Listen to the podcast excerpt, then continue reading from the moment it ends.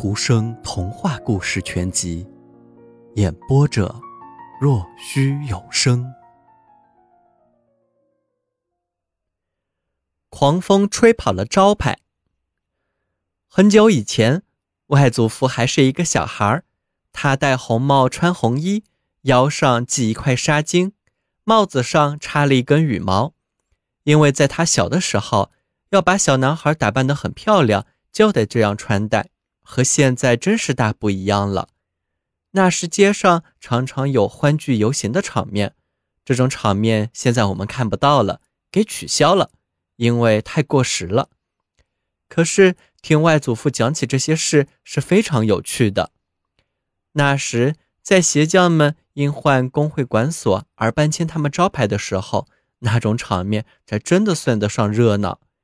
他们的绸旗在飘扬，旗子上。画着一只大靴和一只双头鹰，年纪最轻的徒弟捧着招待宾客的食品舍物，衬衣袖子上飘着红色和白色的缎带。年纪大一些的伙计拿着出了鞘的剑，剑尖上插着一个柠檬。此外，有一个完整的乐队，最美妙的乐器是外祖父称之为“鸟”的东西，那上面系着一个弯月和各种会叮当响的东西。是地地道道的土耳其音乐，它被高高的举起，摇来晃去，发出清脆的叮叮当当的声音。太阳照在那些金的、银的或者铜制品上，真叫人眼花缭乱呢。跑在队伍的前面的是一个化妆成小丑的人，他穿着用各种颜色的小布块缝起来的衣服，脸涂得漆黑，头上戴着好些小铃。像一匹拖雪橇的马，他用演戏用的薄木板敲打着队伍中的人。这东西打起人来有响声，但并不疼痛。人们挤成一团，有的想往前挤，有的想后退。男孩和女孩踩进路边的水沟里，摔倒了。老妇人用胳膊肘推推搡搡，一副酸相，嘴里还在骂人。有人大笑，有人闲聊。台阶上站满了人，窗户前也挤满了人，连屋顶上也都是人。太阳照射着，虽然下了些雨，可是这对农民是好的。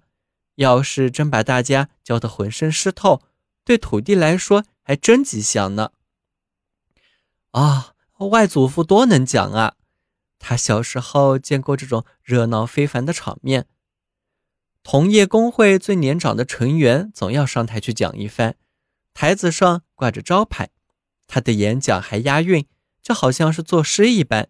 的确也是这样，他们一共三个人在作诗，事先还喝上一大杯混合酒，好让写出来的东西漂亮。台下的人都为演讲欢呼，但是当小丑登台做怪模样的时候，大伙的喝彩声更高了。小丑把傻瓜相表演的淋漓尽致，他用烧酒杯喝蜜酒，随后又把杯子投向人群，让人们争先恐后的抢他。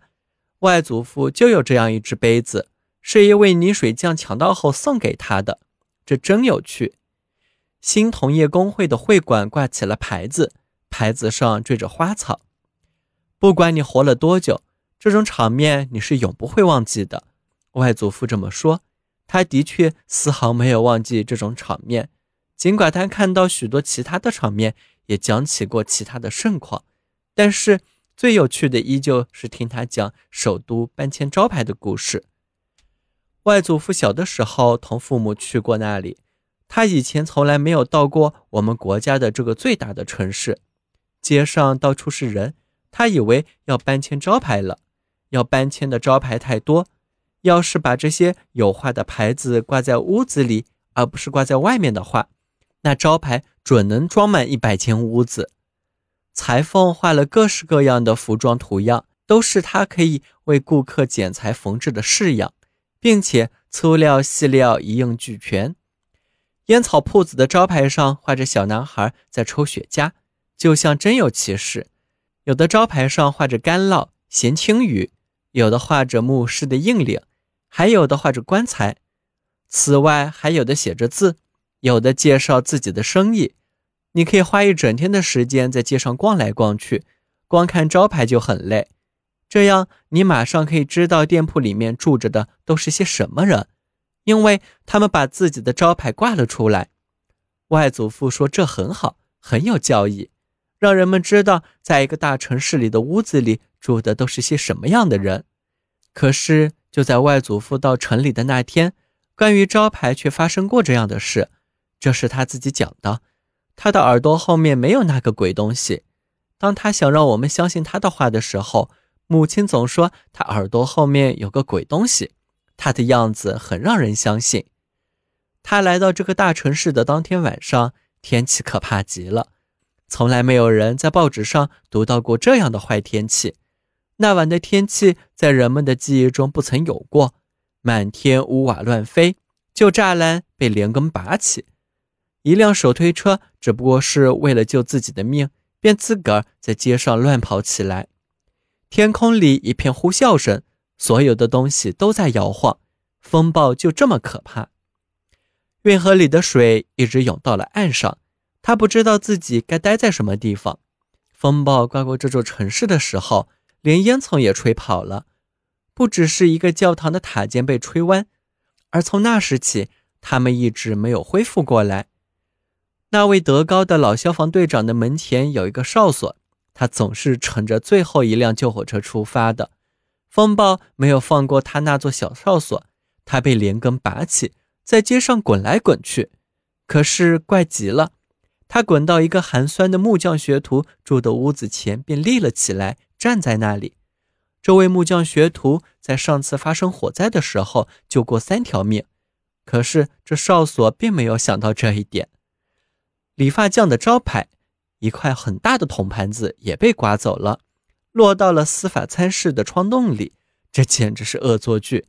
邻居们说，因为他们以及最亲密的女友都管司法参事夫人叫做剃头刀。他精明极了，他知道的别人的事比别人知道他的事多多了。一块画着干鳕鱼的招牌飞到了一位给报纸写文章的人的家门口。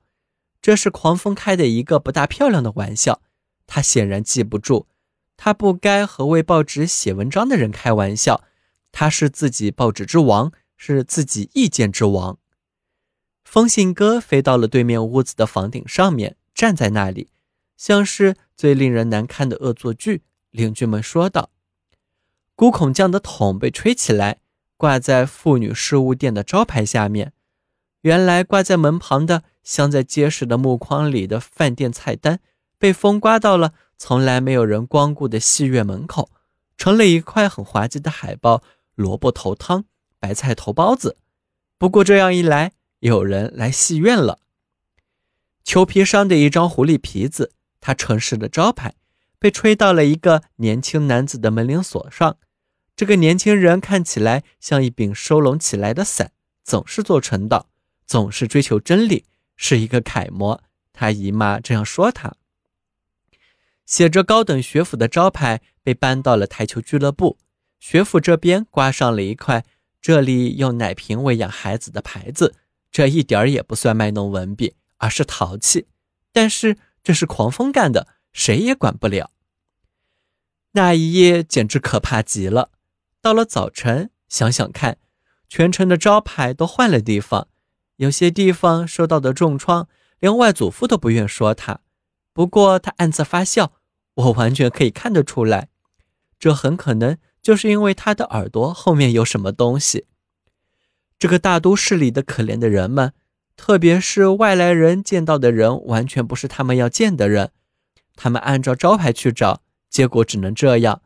有人要去参加处理重要事项的长者聚会。可是却跑进了乱哄哄的男童学校，这的孩子们都蹦到了桌子上。有人把教堂和剧院搞颠倒了，那真是可怕。这样一场狂风，我们时代没有发生过，那是外祖父经历过的。那时他还很小，这样的狂风说不定不会在我们的时代发生，而会出现在我们的孙子时代。我们真心希望，衷心祷告，当狂风刮起的时候。他们都待在屋里。小朋友，今天的故事已经讲完了，请闭上你的眼睛吧。晚安。